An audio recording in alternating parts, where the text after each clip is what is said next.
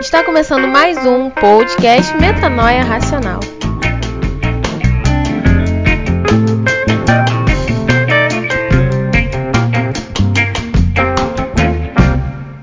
Aqui é Marcos Antônio e você está ouvindo mais um Metanoia Racional. Diga não às guerras.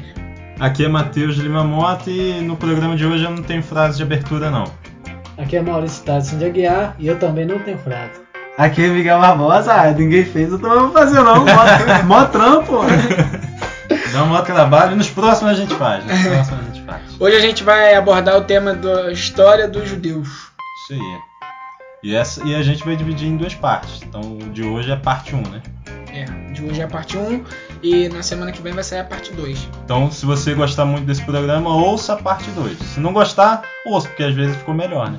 É, pode ser. É. né? Tá mais experiente. É, uma semana de diferença é uma experiência boa. e fica agora com os anúncios.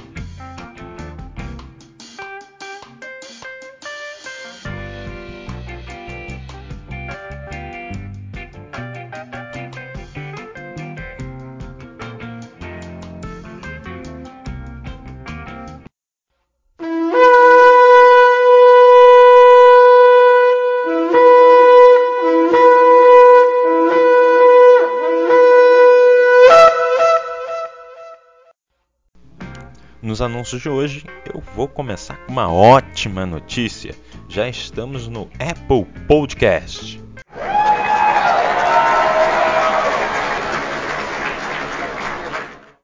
Então, se você usa algum dispositivo da maçã para nos ouvir, agora ficou ainda mais fácil para você. Você pode nos procurar no agregador nativo da Apple. Procura lá, Metanoia Racional. Nos acompanhe e nos siga no seu agregador de podcasts da Apple. E agora eu tenho um pedido para você. Se você está gostando do Metanoia Racional, pelo amor de Deus, nos ajude, compartilhe nas suas redes sociais o nosso conteúdo, nos indique nas suas redes sociais, nas suas conversas com as pessoas com as quais você convive, nos indique, fale sobre os assuntos que nós estamos debatendo aqui. E se você tem aí alguma sugestão de tema, assunto para nós falarmos, nos mande, nos envie pelo metanoiaracional@gmail.com, nosso e-mail oficial, ou nos envie pelo Instagram também, metanoia racional, arroba metanoia racional no Instagram. E no Facebook, se você prefere usar o Facebook, procure nossa página oficial também no Facebook, Metanoia Racional. É a nossa página oficial no Facebook, Metanoia Racional. E se você tem aí alguma sugestão para nós melhorarmos, ou você quer colaborar de alguma forma na produção, nos envie, entre em contato também por esses canais. E não se esqueça de nos seguir nas redes sociais, é, YouTube, Facebook, Instagram, nos procure e no seu agregador Spotify ou agora no Apple Podcast. Nos procure lá, Metanoia Racional. E sem mais delongas, fica agora com o nosso bate-papo sobre a história do povo judeu. E olha, esse está muito bom, hein?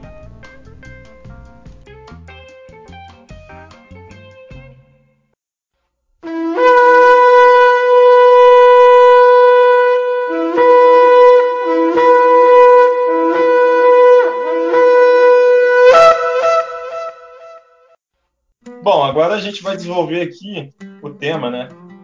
Que a gente separou para hoje, que é a origem do Estado de Israel.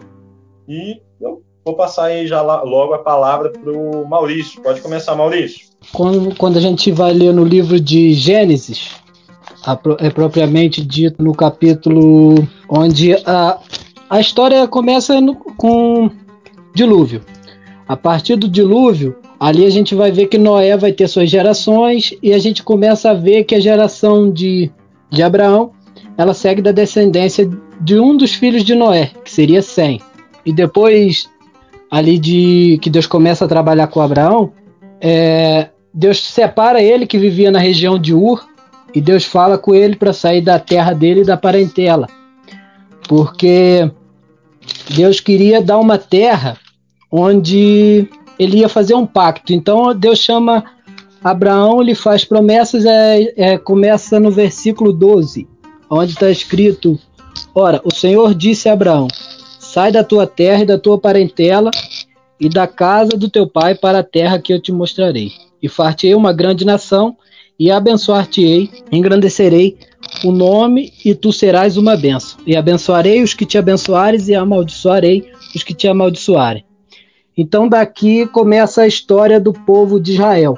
Quando eles peregrinavam aqui, desse momento que eles saíram, que Abraão saiu da sua terra, que eles começou a, a com a promessa de que Deus faria dele uma grande nação, então ali eles ganharam um apelido de povo hebreu. Então eles eram chamados de povo hebreu durante a sua peregrinação.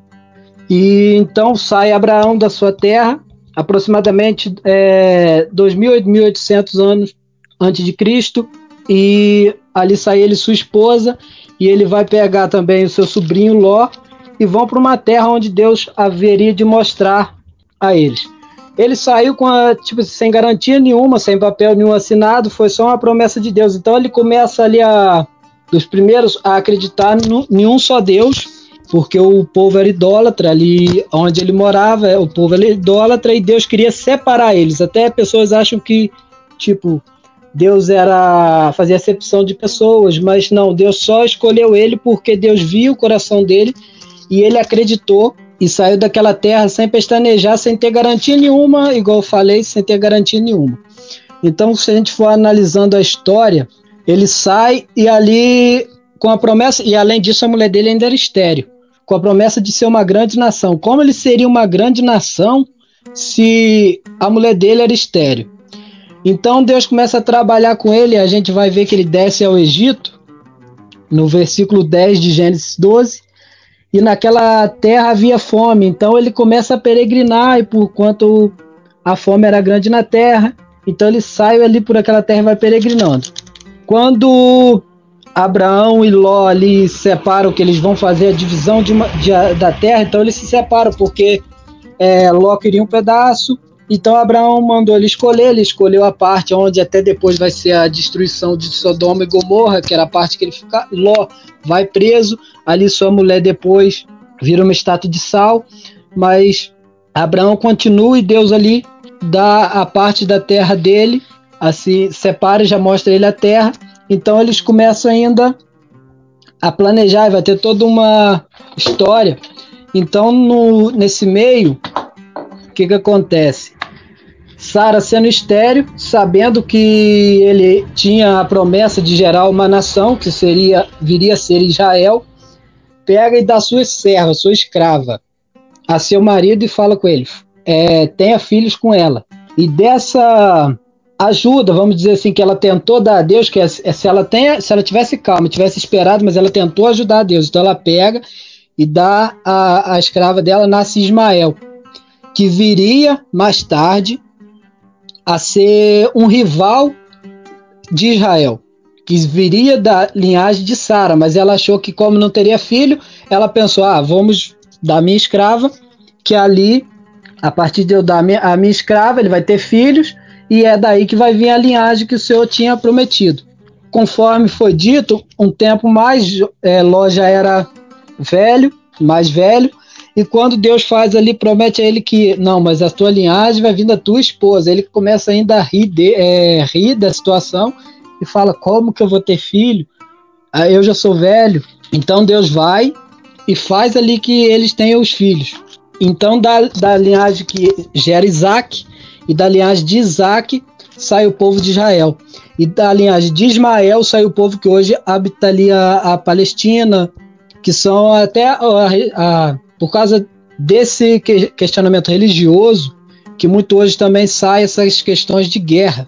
Claro, tem as suas questões políticas, ganhou o contexto político com a época, mas do começo foi mais ou menos porque, mais ou menos não, foi justamente por esse conflito entre Ismael e Isaac. Ô, é... deixa eu fazer uma pergunta. É, eu ouvi dizer que aquela região foi escolhida por dizer que é ali que era o centro da Terra. Seria ali o, o lugar onde começou a civilização. Isso aí procede? Olha, já, já ouvi também, mas assim, na minha opinião, não seria por isso. É, foi porque foi um ponto estratégico, claro. É, vai ser onde no arrebatamento Jesus vai descer ali no monte é um ponto onde já tem, se a gente for estudar aqui agora, não, a gente não vai entrar muito nesse detalhe, até porque ficaria muito grande, mas quando fala sobre Deus descer sobre a montanha, seria ali que Deus já teria escolhido para descer na guerra do Armagedon, que é um assunto até interessante a gente falar em outros programas. Mas a, a questão principal que eu acho que foi a escolha de Deus, é, como a Bíblia, foi por separar Israel como um povo que não seria idólatra, que a gente vai ver muitas vezes que eles caíram na idolatria, mas ainda sempre os líderes deles não caíram, que foi o caso de Abraão, que saiu de uma terra onde era idólatra, ouviu a voz de Deus, que até o momento ele era um cidadão comum e ouve a voz de Deus e sai. Se fosse nos dias de hoje, muita gente talvez ia achar que era maluco. Mas uma das questões que ele escolhe é por ser uma região diferenciada, igual a gente vai ver quando eles adentram ali na perseguição, é, quando eles saem da terra do Egito. Ali no Egito eles dependiam muito daquela região do rio, onde as, as enchentes vinham ali e aquela é, região inundava e ali a, ficava molhada aquela região, é, a água trazia e adubava aquela região e ficava pronto para eles cultivarem as suas hortaliças, legumes ali. E quando ele sai para é, a terra de Israel, no caso que seria Can, é, Canaã ainda, a Canaã, aquela região, por ser uma região de montanha, vales, colinas, ali a, é a vegetação é característica do Mediterrâneo. Então ali recebia a chuva do céu, então era uma provisão de Deus. Tipo, ali, aquela terra é onde Deus provia para eles, ele ia depender de Deus ali. Então ela é regada pela chuva e eles dependiam de Deus. E por muitos, muitos acham que a região de Israel é uma região muito seca. Ali acha que é só deserto. Mas a região de Israel ela tem vários tipos de de clima dentro da região. Ela tem a região montanhosa, tem regiões que tem neve, mas tem regiões de clima que no frio, no inverno, ela tem vários tipos de clima dentro da mesma estação. Ela tem a região que é de mata, é, onde favorece até as pastagens dos animais, e é uma região que produz bastante coisa. É, se a gente for parar e olhar quando os espias ali olham naquela terra, eles ficam espantados ali com aquela produção que uvas, eles viam caixa de uvas gigante, porque era uma região muito fértil e muito boa para o cultivo da, da alimentação, e ali seria é, um ponto onde o povo de Deus seria servido é, bem servido. É, quando fala numa terra que mana leite e mel, nós vamos ver que também não é que sai da terra. Seriam os animais ali que teriam uma boa pastagem, uma, boas plantações, a abelha mesmo, dependendo da planta que ela ingerir ali o néctar da planta, ela produz um mel melhor, dependendo da planta. E a região ali era propícia a isso.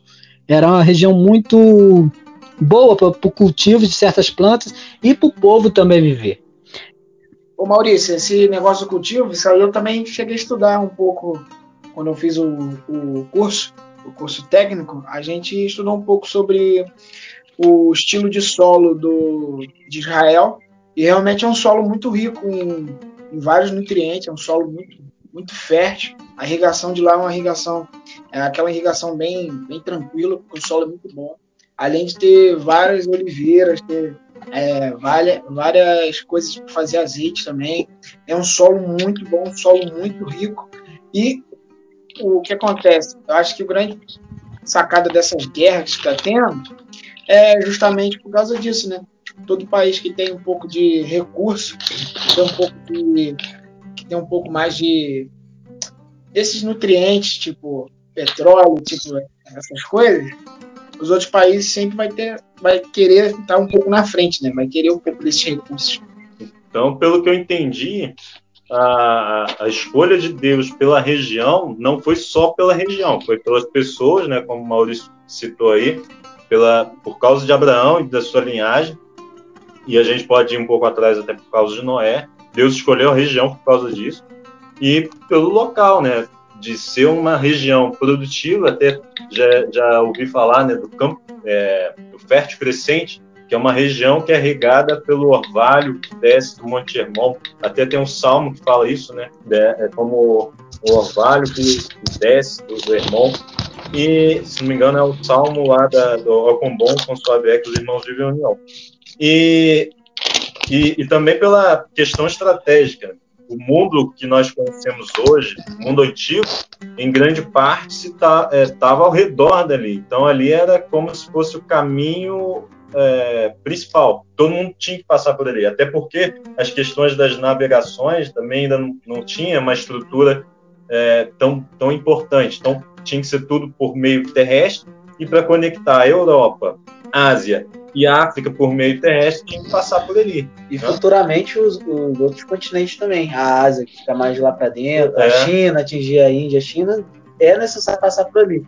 Ali um canal foi muito importante. Um dos principais motivos da, da exploração do mar pelo Portugal, né, que depois veio e caiu aqui, né, mas o principal motivo era esse canal ter sido bloqueado, porque teve uma época, estava sob o domínio, se eu não me engano, turco, eles não conseguiam passar nessa, nessa área aí.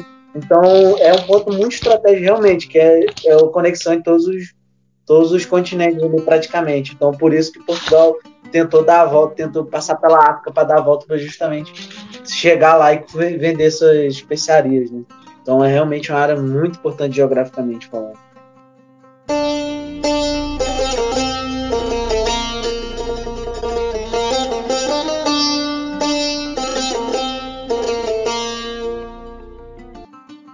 Então, aqui a gente, quando a gente vai ver em Êxodo 33, que é a parte que Deus fala com eles para sair do.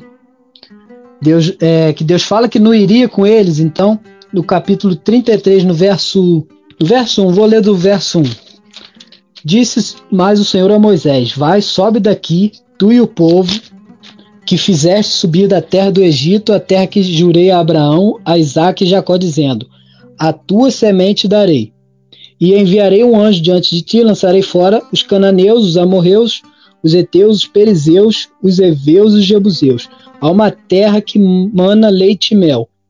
Porque eu não subirei no meio de ti, porquanto o povo é obstinado, para que não consuma eu no caminho. Então aqui a gente vê que o povo ali é, vai seguindo. Claro que antes a gente vai ver aqui alguns. Precisa até pulei bastante a parte, mas eu adiantei um, um pouco ele, ela aqui. Mas a gente vai ver que ali o povo, vamos voltar um pouco antes na história, o povo vai sair do Egito e eles vão ser ali perseguidos pelo povo de Israel. Claro, Deus manda as pragas ali para livrar o povo do Egito. E o povo sai pelo deserto ali peregrinando e Deus fala com ali com eles para sair dessa terra do Egito. Então eles saem e começam a fazer ali a caminhada, que seria pouco tempo, mas durante a reclamação do povo, eles passam 40 anos caminhando durante essa terra e ali vão, vão atravessar.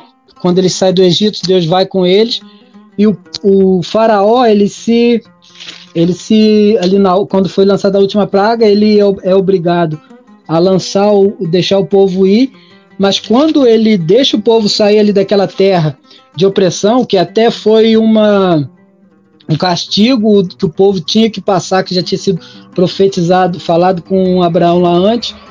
E ele sai, é, quando fala da saída dos israelitas do Egito, é no verso 12, do 37 em diante, que foi depois da morte dos primogênitos, e fala assim: assim que partiram os filhos de Israel Ramsés para Sucote, coisas de 600 mil de pé, somente de varões, sem contar os meninos. E subiu também com eles uma mistura, mistura de gente, ovelhas e vacas, uma grande multidão de gado, e cozeram bolos, asmos, massas e levaram do Egito, porque não se tinha levado levedado.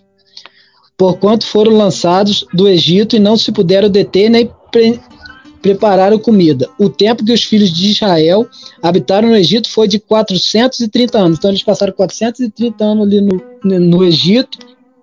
E quando passou esses 430 anos, com a, a última praga, é, é, ali o faraó manda eles sair. E Deus então diz, Deus disse mais a Moisés assim embaixo.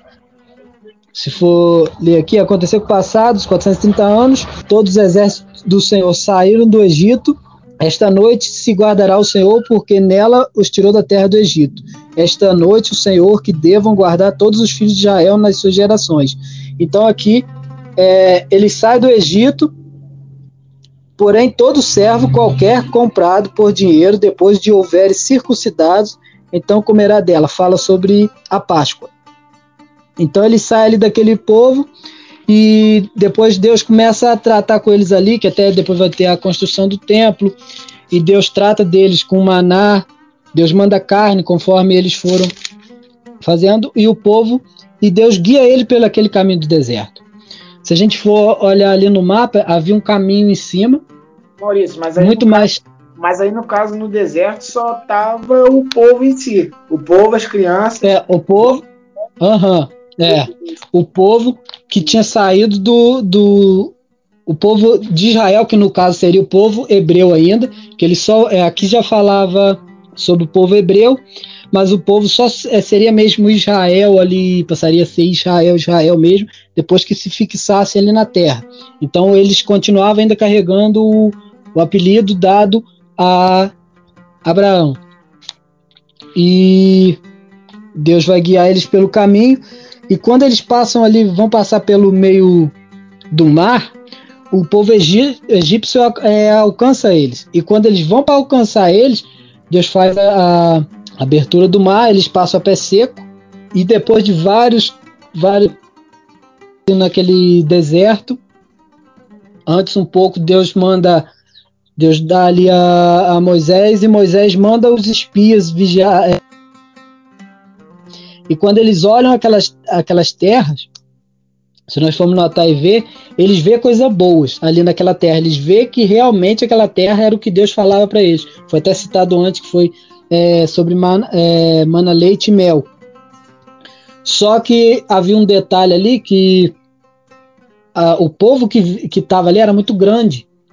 Era e eles começaram a temer mas dois daqueles que vão representar um pouco a história cá na frente, Caleb não se fala muito nele. Se fala mais em Josué. Mas ele também foi um dos que trouxeram ali aquela palavra boa para Moisés.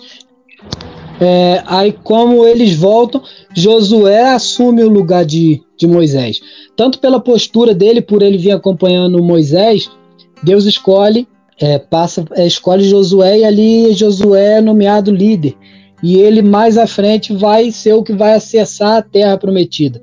E várias daquelas gerações depois que vai reclamar com eles não chegam a entrar ali naquela naquela terra prometida. Mas Josué e Caleb sendo os que conseguiram chegar na terra prometida, porque até um resultado dessa, desse relatório que eles trouxeram ali daquele povo, porque 10, imagina, aqui a gente costuma ir pela maioria, já naquela época ali, a maioria, a maioria estava todo com medo, falando, trazendo um relatório mal ali para ele, mas um, dois vem ali e fala que não, mas a terra é boa, vamos sair que Deus vai estar com a gente, vamos lá que a gente vai conseguir.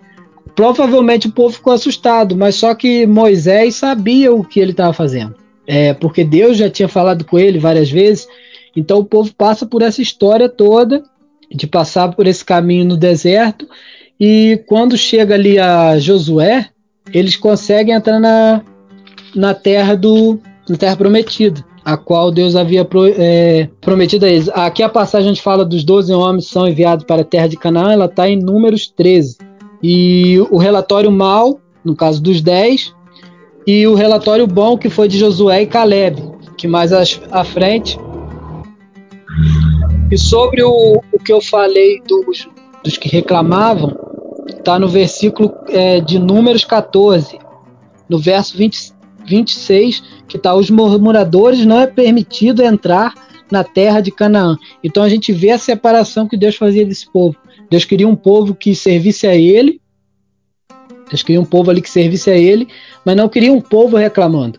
Porque o povo estava reclamando tanto que era como se eles adiassem, que foi até um dos motivos que eles passaram 40 anos no deserto. Aí, conforme eu estava falando, há várias rotas sugestivas que eles poderiam ter cruzado ali muito rápido aquele, aquele caminho. Mas um dos motivos por Deus também, que é uma linha de estudo, que Deus fez eles seguir aquele caminho por baixo, aquele caminho longo, que eles levaram 40 anos, é, foi sobre o povo filisteu que habitava na parte, na parte de cima ali de Israel. Então eles cortaram o caminho ali de baixo. Mas se a gente for ler o contexto bíblico, é, a reclamação do povo fez caminhar muito mais. Então a gente vê até aí, até eles entrar na terra de Canaã, que eles passaram muito tempo naquele deserto. E eu acho que até hoje, quando a gente fala em Israel, a visão que a gente tem hoje, que muitos têm hoje, é a visão do deserto pelo povo ter passado aquele deserto. Mas aquele deserto não era Canaã, não era Israel prometido. Aquele deserto era o caminho que eles levaram até chegar à terra prometida. E isso é uma visão que as pessoas, quando olham Israel, eles logo remetem ao deserto que eles passaram. E não o que eles viviam mesmo, que eles viveram na terra ali prometida. É, eu queria falar que realmente dessa coisa do deserto, né, que o deserto, é, perto ali do deserto Saara, né, que fica ali perto, né, também né, mais para trás.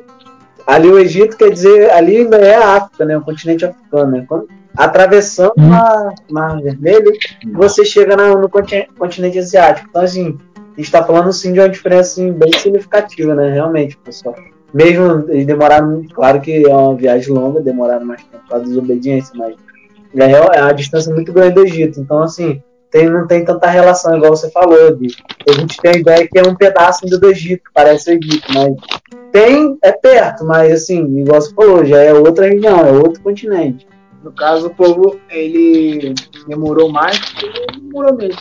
Que até um exemplo para nós. Muitas vezes a coisa tá para vir pra gente, mas a gente murmura, a gente reclama, a coisa está ali na nossa frente e a gente deixa de ganhar porque murmura. É, tem até um versículo do, dentro dos capítulos que, que Maurício falou, que Deus fala bem claro: olha, para cada dia que vocês é, é, é, duvidaram de mim e murmuraram, vou dar um ano de castigo a vocês. Então, muitas das vezes a gente está sofrendo coisas é porque a gente murmurou.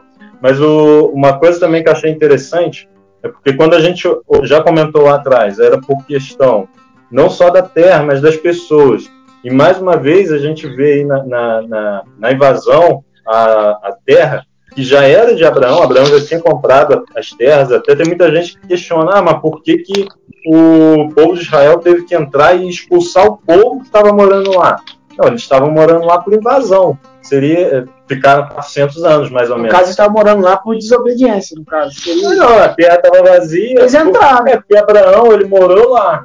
Ele comprou as terras, mas depois ele foi embora.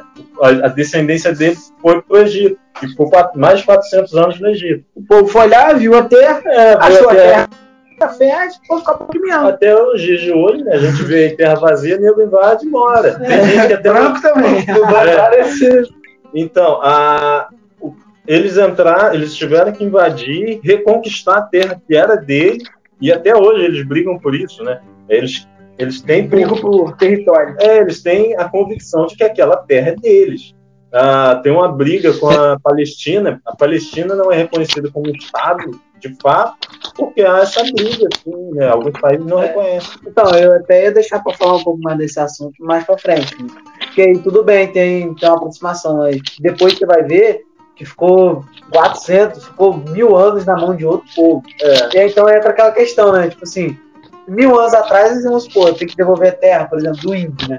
Mil anos atrás era dos índios. É, Então, assim, se fosse por essa lógica também, porque depois é usado de argumento, a gente teria que dar terra pro índio. Porque... é, vão devolver para os Guarani. É, então, isso é uma questão também, porque depois, não agora, mas depois tem a saída do povo judeu de novo para o Império Romano. Então, depois, passa-se mil anos e eles voltam para ali. Então, é a questão. Será que é dos judeus? Porque eles passaram mil anos, sabe? Então, entra aquela questão, se ainda é do judeu. E nessa, nessa, ao entrar na Terra Prometida, né, tem a questão da terra, mas numa outra, é outra questão. Deus ele vai pela, pelas pessoas, o coração das pessoas. Deus ele prometeu a terra a Abraão, Moisés consegue tirar o povo do.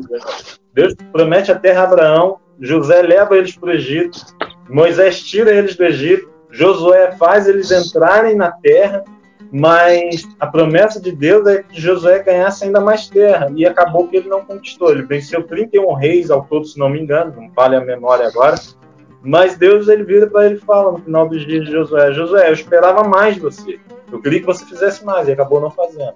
E, quando, e a gente vai ver durante toda a história do povo de Israel, pelo menos na história bíblica, vai muito é da, da liderança, do povo que está no, no, governo.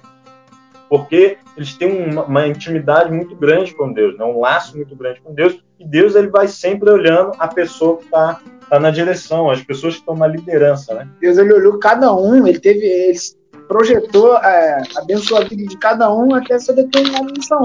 Então pode ver que Moisés, ele foi, foi lá, legal, libertou o povo, fez aquilo tudo, mas ele não entrou na Canaã. Ele viu é. a Canaã, mas ele não entrou na Canaã. Porque quem era para liderar e levar o povo até na Canaã já era o Josué. Já era o Josué. E, e eu acredito é. também que falar foi porque Moisés pecou, errou lá, né? Deu umas bordoadas na, na, na rocha. Era para falar, ele mudou.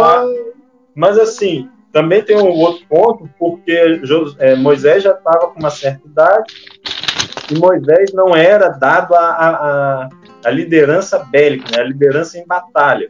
Tanto que quando a gente vai ver as batalhas que eles tiveram ainda sobre a liderança de Moisés, quem ia para o campo de batalha liderar o, o exército era Josué, não era Moisés. Moisés ficava no monte, com Arão de um lado, o outro agora não lembro o nome, não, não, não vou, não estou recordando o nome, segurando o braço de, de Moisés só.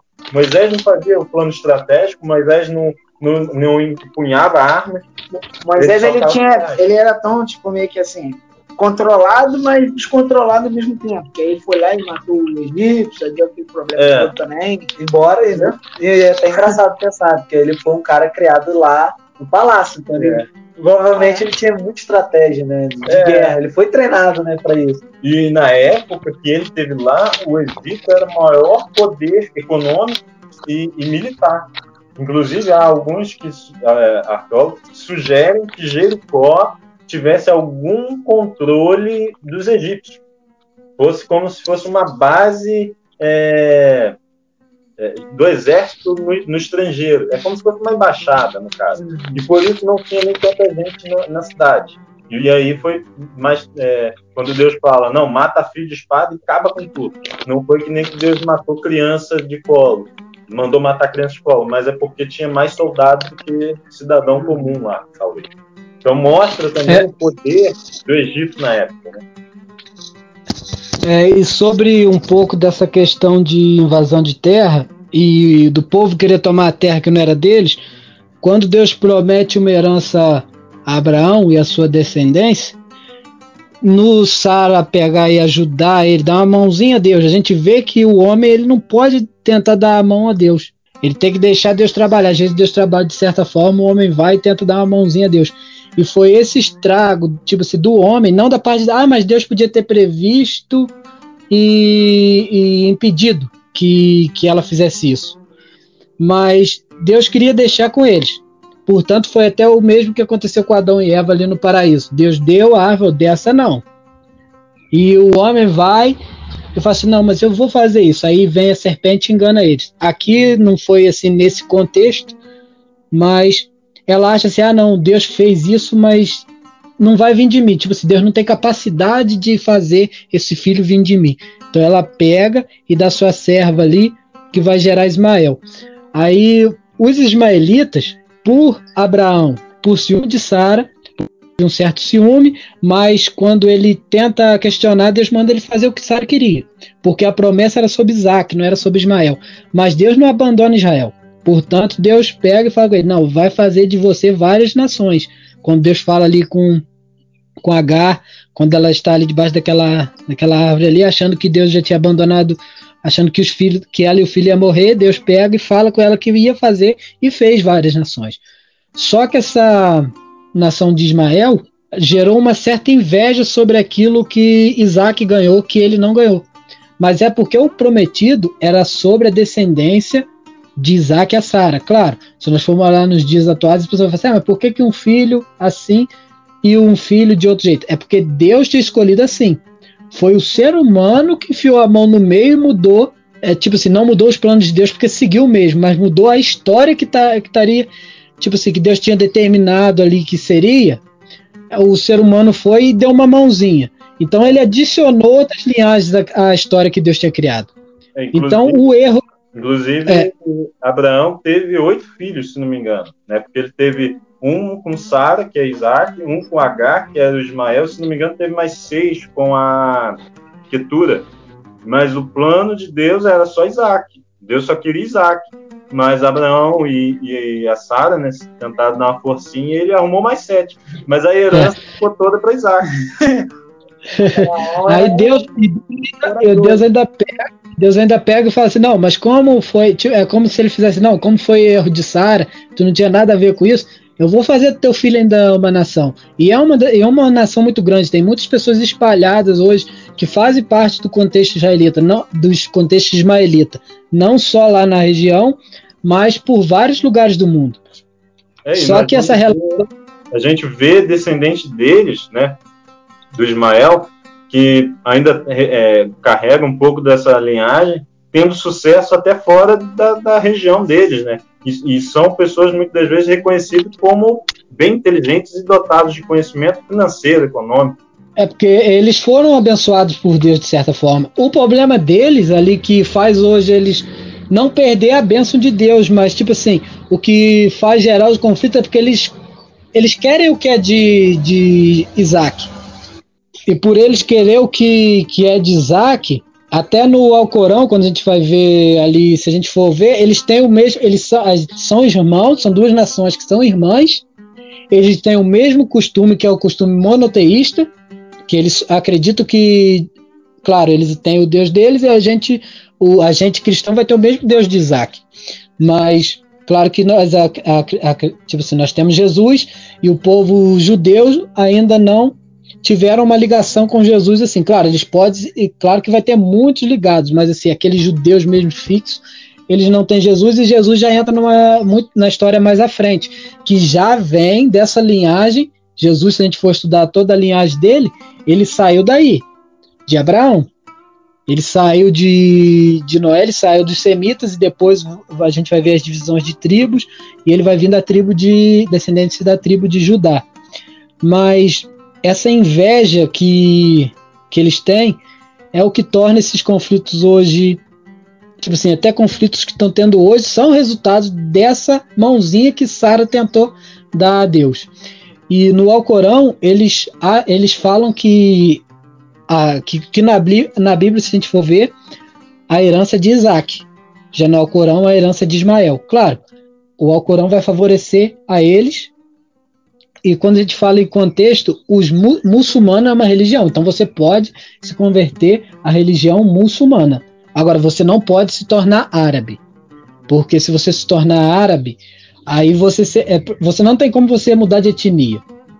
Porque tem muitas pessoas que, ah, eu sou muçulmano, eu vou me converter é, lá, vou ser muçulmano, e eu vou participar da, tipo assim, do povo ismaelita. Não, é diferente.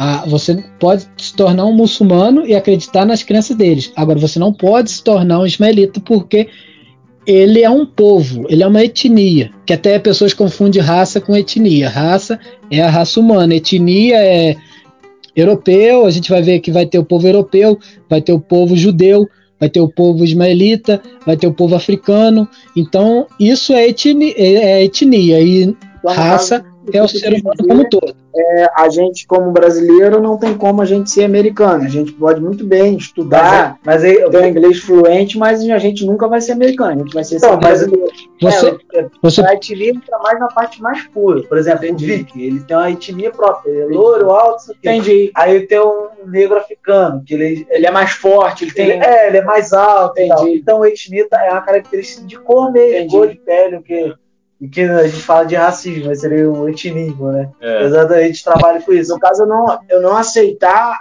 a cor do outro. Não, ah, não, mas é, outro.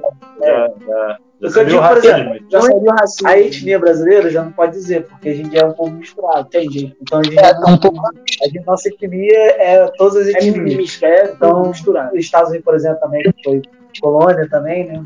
Então colonizado, então também não é certo dizer, ah, É igual tem pessoas, a gente vê pessoas brasileiras dizendo, ah, eu sou judeu. Eles participam da, do judaísmo, mas eles não são judeus por porque não tem como se tornar um judeu. Você pode tornar na região, é, você até um judeu por religião, mas não por etnia.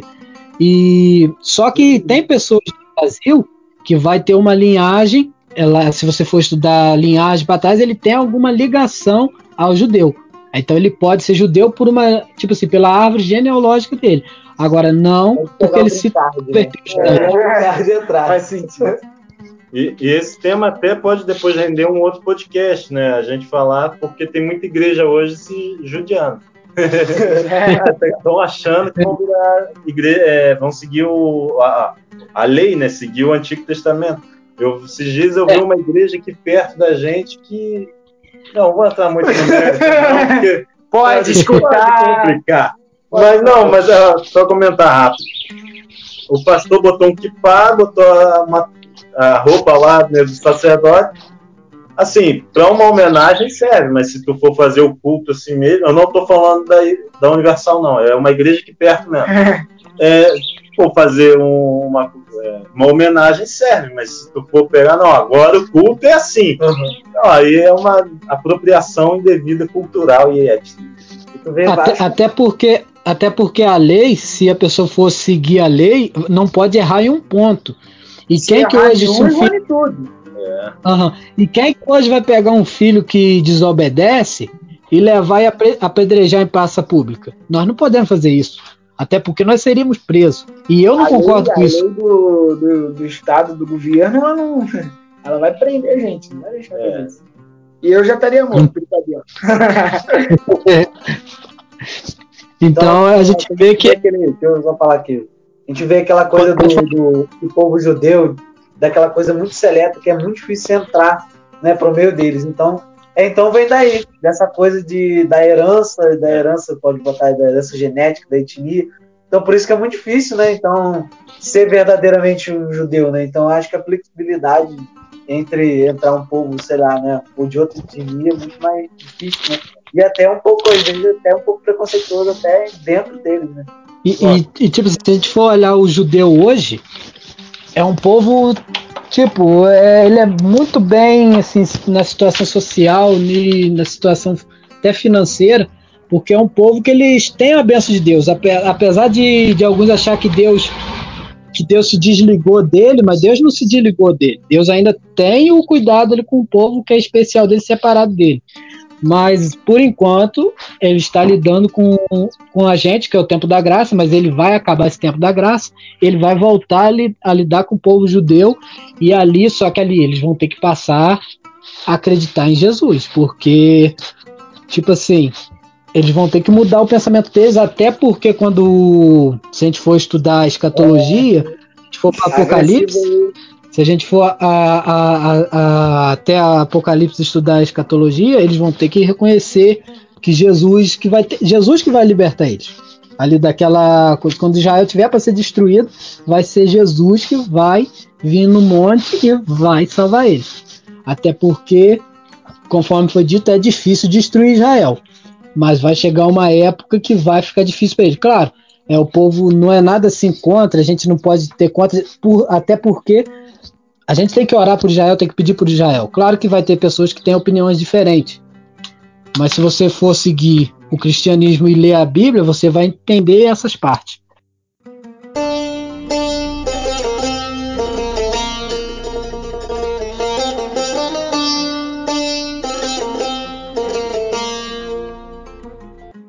A gente já falou né, da, da parte dele. Né? Lá do chamado de Abraão, a gente foi para a parte em que eles vão para o Egito, a gente foi para a parte em que eles saem do Egito, e logo assim que depois Josué conclui todo o seu trabalho e vem a morrer, começa o período dos juízes, é o governo dos juízes. Tem até um livro de juízes que é só sobre esse período. E é um período interessante porque é marcado. Aí a gente volta né, para a parte que Deus vai pelo coração do povo quem está liderando. Porque é um período que tem, tem um capítulo só, um capítulo se não me engano, três vezes, em três gerações, eles abandonam Deus. Tem um juiz que vai, leva o povo de volta a Deus, liberta o povo dos invasores, é, lidera o povo para uma, uma subida melhor, né, de, de qualidade de vida, e de repente eles desviam e aí Deus abandona eles e eles abandonam Deus e depois voltam. Então é um período muito marcado por isso também, né? Porque não tinha uma sequência, era cada vez era um juiz. Então, no caso, uma perguntinha. Aí, nesse período, seria que os juízes seriam um juiz que Deus escolheu para ser profeta, mas também para ser juiz, para lidar tanto com a lei, tanto para ser profeta, para Deus usar eles para libertar as pessoas, ou a pessoa só era juiz e Deus usava a pessoa? Ou ele era um juiz e era um profeta ao mesmo tempo? É, então, Deus escolhia, tipo, ele separava a pessoa, escolhia. A gente vai ver exemplos. Era como se ele fosse mesmo o profeta, qual traria as leis do Senhor ali, e um juiz que aplicaria a lei, mas aquele também que guiaria o povo nas decisões que ele teria que tomar. Era como se fosse mesmo um profeta e um juiz. Então ele, é, Deus escolheu. Ele explicaria a lei de Deus e a lei dos homens, no caso. É, ele trataria com as duas leis, no caso. Com a lei é, de Deus e com a lei dos homens. Coisa, não? Ou a não, mesma é, coisa? A, naquele tempo não tinha lei dos homens. Não era, ah, não, não, é, não, não tinha um estatuto, vamos dizer assim, como se a Constituição fosse. Mas era até. Ah, é, Deus passava, Deus passava o que teria que fazer, e ali era Deus que, que fazia, entendeu? É, é, é um período que é teocrático. É como se no Brasil a gente tivesse hoje não a Constituição, mas a Bíblia. E aí a gente uhum. segue o que Deus mandou por lei. A gente não Vamos botar... Pode falar mais, Maurício. É, é como se o presidente atual fosse guiado por Deus. Tipo assim, Deus dava ordem a ele, ele ele tinha a Bíblia e ele, através de Deus dando o um ensinamento a ele da Bíblia, ele passasse o que Deus queria que ele fizesse ao então, povo. No caso, seria igual aquela.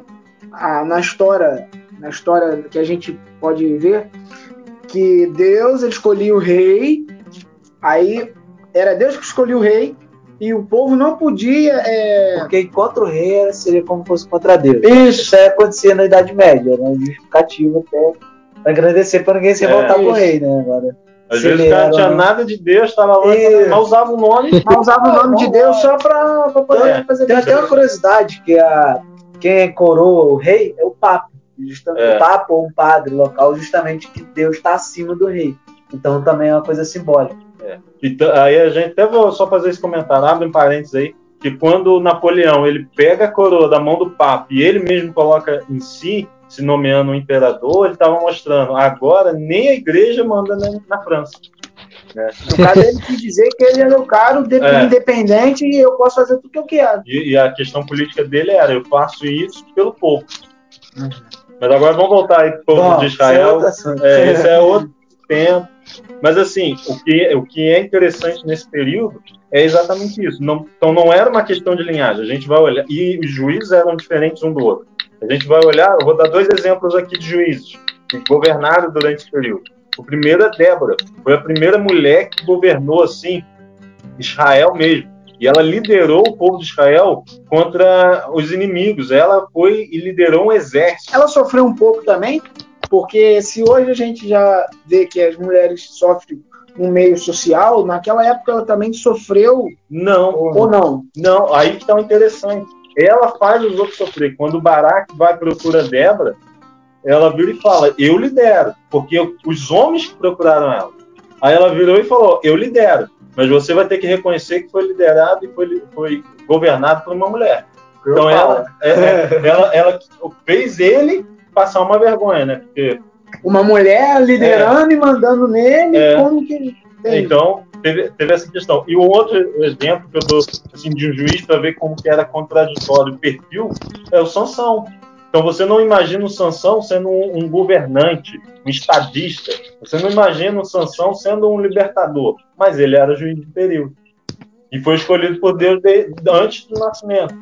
Então, assim, e, e, é, e, é, interessante que ele ainda parece até com o pessoal da Marvel, né? Porque ele tinha superpoderes. É. Então ele teria, ele tinha condições físicas para liderar o povo.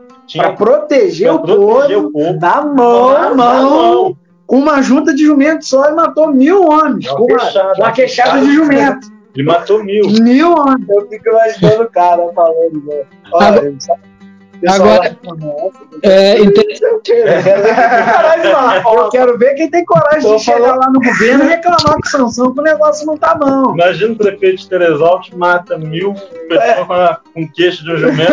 Quem que reclama? Isso daqui tá sem luz, tá é, ruim. Aí assim, quem comentou depois, não, que não tem não. não se, é, se é Sansão o rei do Brasil lá no período em que tinha o quinto, né, a, a parte, nego falava, não, leva metade. É Pode levar, pode levar, é pouco. Leva tudo. É, Tá doido. mas esse é um. E, e falando, Mauro. a título de, de curiosidade, tem muita gente que acha que ele derrubou numa queixada, só que deu uma queixada só e já matou mil. Mas ele saiu dando um. É burdoada mesmo, nenhum É. nem outro, pra É, matar. assim, era uma coisa assim, de meio de É super-herói. o nem Aquaman, tanto. porque também o fôlego pra poder É. matar mil pessoas. deserto tá sendo. É, É, foi um X1, né? Pegou todo mundo por um. é, é, é, ele foi um por um batendo, batendo, mas assim, é, a- é uma coisa de super-herói de quadrinhos, mas nem tanto. Ele não conseguiu tacar, ele fez um bumerangue com a, com, com a queixada. ela rodou com Ele pegou um por um. Agora, é, é aí a cena de filme Agora. aquele que vai juntando a opção de gente, ele vai batendo, E, batendo, é, batendo. todo mundo em cima, ele. E ele nunca, ele nunca cansa também. então, assim, Mas esse era o período do, do reinado dos juízes. Só que aí a gente vai olhando mais para frente e a gente vê Deus. É, não, Deus não, o povo, né? O povo vira e começa a reclamar. Não, isso daí tá Corajoso esse povo. isso daí não está funcionando. E de fato não estava funcionando. Só que o povo não estava não tava querendo um rei para liderar eles só por li- liderar. Eles estavam com inveja dos outros. Eles pegaram, poxa, os outros países, né, os, os outros povos, têm rei e a gente não tem, a gente quer um rei. E aí, quando eles falam isso, eles não estão. eles estão querendo substituir Deus. Eles pegam, não, as leis que Deus está dando está muito difícil. A gente quer alguém que nos governe e seja o nosso rei. Por isso- Ele que faça as leis. Por isso, quando eles estavam no, no deserto, eles falaram que era bem melhor eles comer lá a cebola lá no Egito do que ficar comendo maná. Pois é, porque maná era muito melhor É. do que a cebola. Só que o que vinha no pacote eles não estavam gostando. É. a mesma coisa hoje em dia, né? Deus, Deus nos chama para a vida eterna, Deus nos, cha- nos chama para sermos chamados de filhos dele, mas a gente às vezes rejeita a parte do pacote que é seguir O caminho certo. o caminho, é, o caminho dele, o caminho estreito, viver segundo as normas de Deus. Era a mesma coisa a pessoa querer fazer dieta, mas comer hambúrguer toda hora e querendo emagre- emagrecer. Não vai dar É. certo.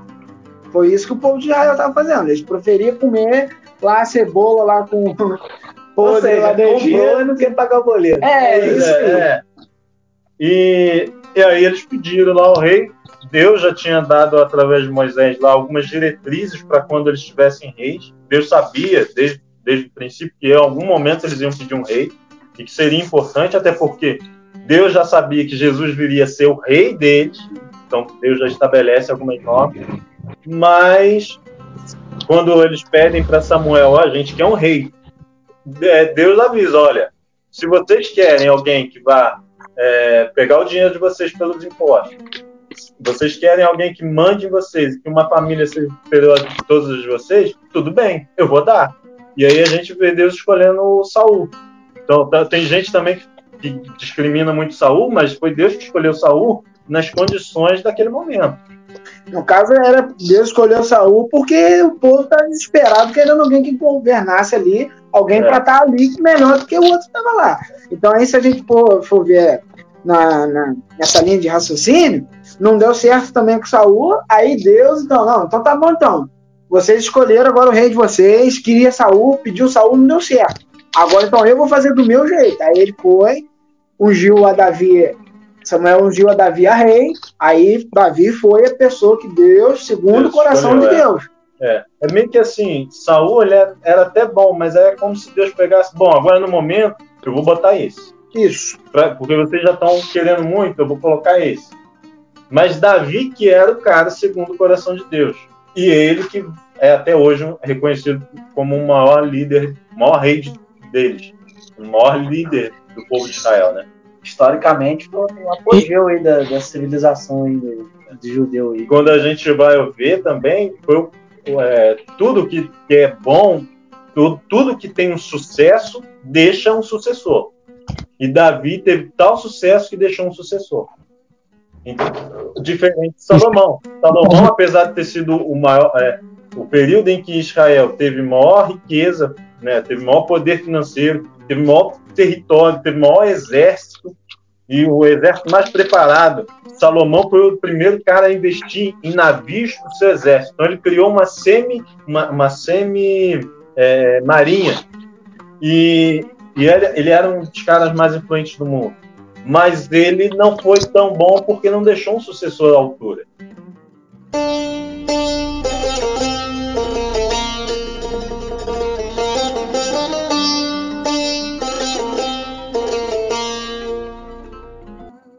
É até que o Jeroboão ele não era para ser para ser o líder lá, ele foi o povo que que pega e coloca ele lá, é, tipo assim, ele se revolta, os revoltosos e separa ali os reinos. E se a gente for ver na, no que foi falado há um pouco agora atrás aí, a gente vê novamente o povo querendo dar uma ajudinha a Deus e querer dar a mão no que Deus estava fazendo, e a gente vê o resultado que foi Saul, que apesar de ter sido um rei que a gente vai ver aqui várias coisas acontecendo que Deus também colocou ele, mas a gente vai ver várias coisas dando errado porque o povo tenta ajudar de novo a Deus. Pois é, e, e talvez a história tivesse sido outra se eles não tentam ajudar. Como eu, eu falei, dá uma impressão, assim, ao, ao olhar rapidamente, dá uma impressão de que Deus estava botando Saul como Esther. Era só assim, é provisório. Mas o cara, segundo meu coração, é Davi. É, até porque se a gente for ver a intenção de Deus, eu acho que Davi já estava nos planos dele. Pois Só é. que, tipo assim, era como se eles tivessem que esperar, vamos botar assim, a ah, espera mais esse ano que 2020, tipo, você espera 2020 que 2021 eu vou botar aqui, mas por enquanto deixa comigo. É, 2021 eu vou escolher um de, de acordo com a minha vontade. Tipo assim, eu ia, ele ia moldar ali Davi e, e, e colocar, mas nesse tempo, quando eles pedem é, um rei, Deus pega, como até Mateus já falou, pega uma pessoa assim, ah, escolheu esse, esse aqui é o que está cotado para ser. Vocês vão sofrer um pouco, mas vai com ele. Aí botaram Saul. E depois, aí depois, com o tempo, tipo assim, Deus prepara a Davi que viria, eu acho que já viria a ele a assumir. Mas, tipo assim, seria quase ele o primeiro, mas o povo se apressou e quis pegar a fruta antes de madurar, mais ou menos assim. Aí foi pegar, ela tava estava verde ainda. Aí foi onde Deus coloca Saul. Pois é, e, e assim, a gente, quando a gente olha né, a, a, a Bíblia, a gente vê que Deus tem um plano e ele está no controle do plano o tempo todo.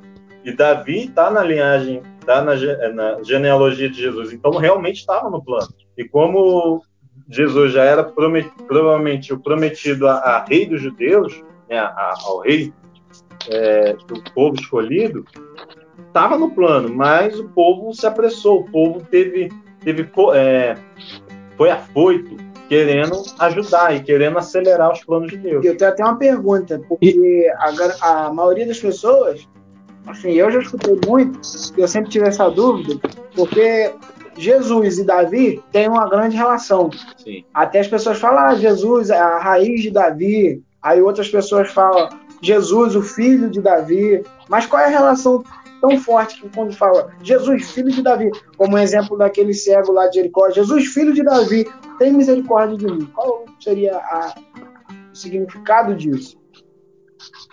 É, a gente usa um termo quando a gente vai fazer comparação, até Isaac, se a gente for ver quando Abraão leva Isaac ali para o monte para sacrificar, que Jesus proveu o cordeiro, a gente usa a tipologia de que o cordeiro naquela época seria Jesus que seria sacrificado no lugar do povo, que Isaac seria nós que fomos trocado pelo cordeiro. O cordeiro seria Jesus e Abraão seria a figura de Deus que sacrificaria seu filho.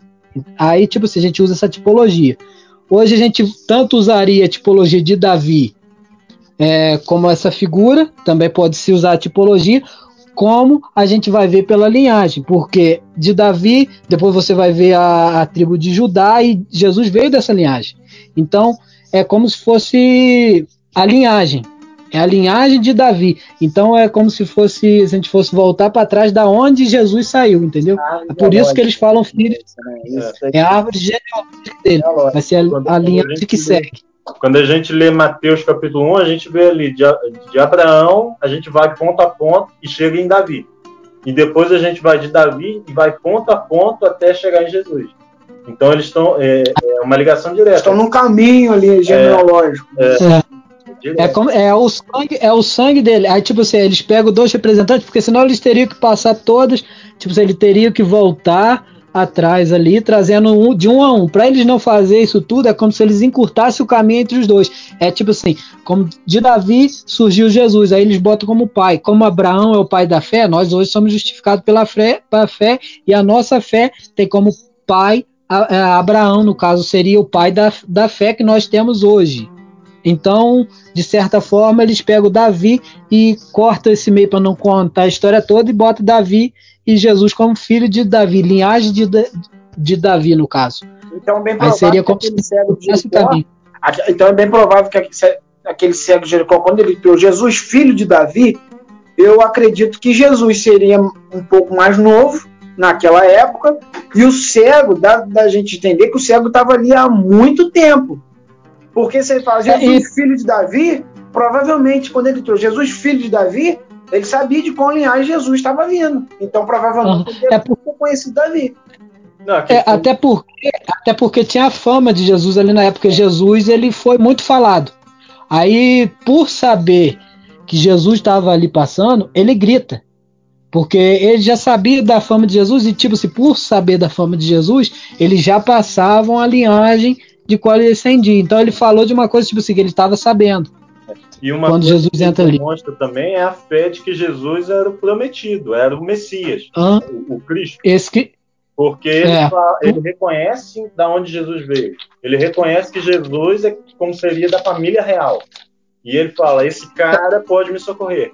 É Jesus, filho de ele Davi. Ele sabia a pessoa tem, certa. É, tem misericórdia de mim. É como se você soubesse que é, eu posso te ajudar porque eu sou de tal empresa. Vamos supor, é, vamos supor que tu ficou sem luz em casa, eu sou, eu sou, eu tô com minha roupa normal, mas tu sabe que eu sou da Enel, tu grita, Mateus da Enel, porque tu sabe que eu que trabalho lá. E vai atender a necessidade é. que eu tô precisando. O que ele estava fazendo é mais ou menos isso. É Jesus, filho de Davi, ou Jesus, que é da descendência real, tu, tu veio como ungido, então me salva, me resgata. Até, até, até porque até porque se o nome Jesus na época era um nome que tinha várias pessoas que tinham esse nome. Até o nome, quando a gente falou no, outra, no outro episódio que a gente fala de Abraão, Abraão também tinha várias pessoas com aquele nome. Era um nome característico da época. Então, se talvez ele grita só Jesus, talvez tivesse outro Jesus. Claro, Jesus ia saber que era com ele. Mas o outro Jesus que escutasse, talvez ia responder também, entendeu? Aí, tipo, ele identifica com quem ele está falando.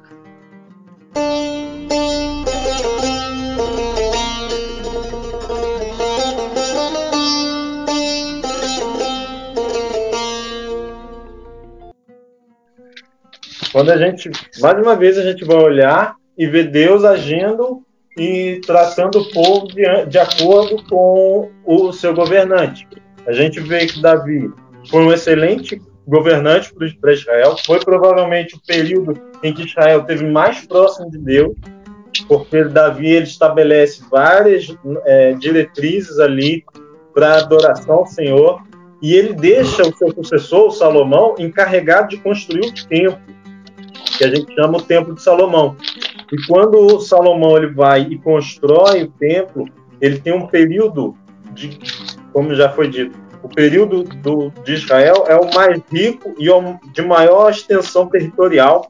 É, ele tinha o melhor exército da época, porque ele herda o exército do pai, ele treina melhor, equipa melhor com porque tem o dinheiro, mas também é o período de maior paz em Israel. Não teve uma invasão, não teve um atrito e a maioria das coisas ele negociava. Eu acho que Davi também ele trouxe um pouco dessa paz para o povo, porque a partir do momento que ele foi lá com Golias e ele foi em nome de Deus, ele venceu aquele gigante, matou o gigante, meio que o povo ganhou uma confiança nele. Sim. Ele ganhou uma fama. Ele fora ganhou... as outras conquistas é, que fora, teve, né? Fora as outras conquistas. É. Que casou lá com a filha do rei, aquilo tudo, né? Mas aí, no caso, o povo ele ganhou uma confiança em Davi. Ele falou, poxa, se Davi ele teve coragem de ir lá fazer isso, ele está disposto a realmente a defender a gente. Então isso tudo ajudou no exército e outras Sim. coisas. E, mas a gente vai ver depois que Salomão ele acaba errando, né? ele, ele foi e casou com 700 mulheres, mais 300 concubinas. E, e ele, depois de construir o templo, construiu a casa dele, a Bíblia vai dizer que ele começou a construir templo para os deuses das esposas dele. Porque meio que assim, ele, ele olhou tudo e falou: agora não tem nada para fazer. Aí uma mulher chegava num dia e falava, poxa, eu queria tanto adorar meu Deus. Aí ele não queria. Fulano de tal tem uma pirâmide gigante lá. é, nada aqui. Fulano tem um quadrado lá que bota no chão maneiro. É. Acho que a gente vai ter uma pirâmide da maneira lá. É. Ah, é tanto que ele casou realmente com Egito. Aí ele, ele vira assim e fala: eu, eu não vou criar conflito com mil mulheres. eu não sou maluco. É, Isso é porque ele decidiu cutucar a sogra. Senão é. dá mais problema ainda. Ele, não, é porque ele deve ter pensado também que se eu não fizer a vontade dessas mulheres, elas vão reclamar com os pais. Imagina mil pais vindo brigar Nossa. comigo. É. Aí ele pensou: meu exército aguenta. Mas então. Aí ele começou a construir templos para adoração a outros deuses. E isso fez ele desviar. E aí que a gente vê que aí o grande problema aconteceu nisso, porque como a Bíblia diz, não tem como servir a dois senhores. É. Ou tu serve a, ou tu tá no caminho de Deus, ou tu não tá, porque Deus, ele respeita o livre-arbítrio da pessoa.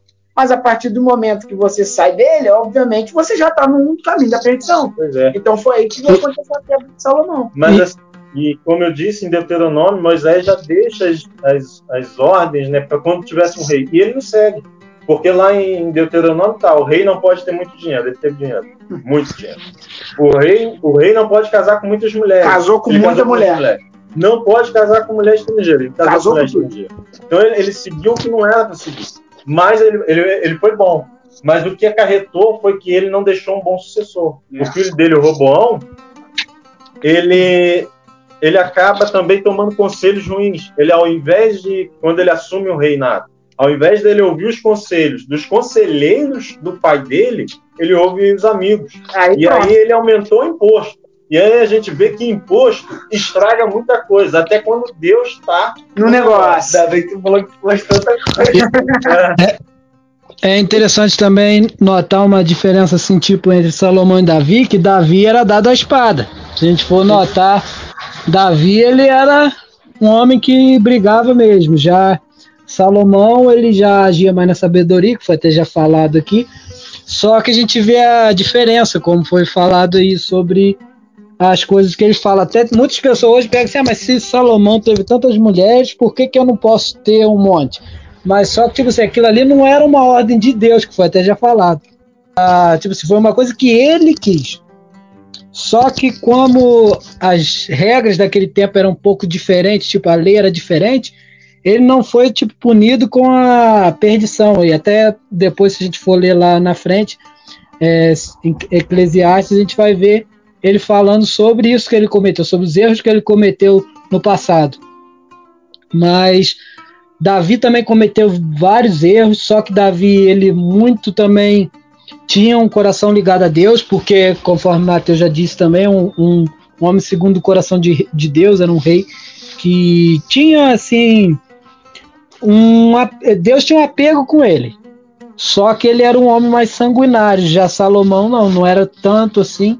E até Saul, que não era um rei que era muito. Era um rei que errou muito.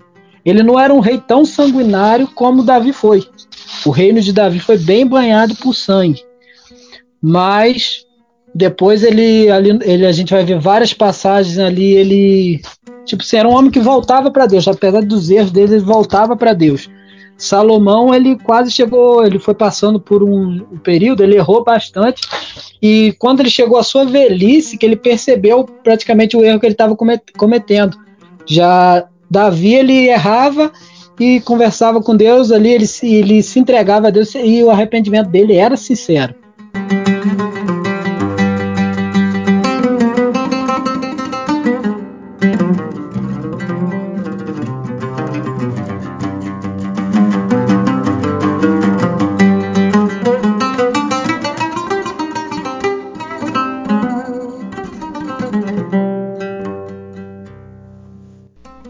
Gostou do tema? Quer ouvir mais sobre o assunto? Na próxima segunda-feira sai a parte 2. Acompanhe.